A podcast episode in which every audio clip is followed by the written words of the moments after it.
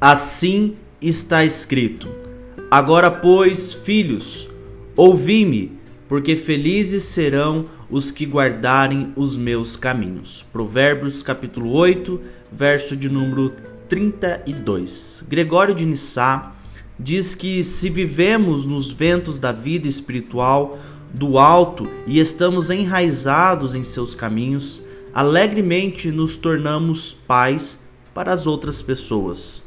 A vida de quem é estabelecido assim é verdadeiramente abençoada, pois a sabedoria sempre concorda e se regozija com eles. Todos os dias encontram felicidade nela somente, porque o Senhor se regozija com os seus santos. Há regozijo no céu pelos que estão sendo salvos, e como pai do filho pródigo, Cristo faz uma festa para o seu filho resgatado. Que Deus abençoe o seu dia, em nome do Senhor Jesus Cristo. Amém.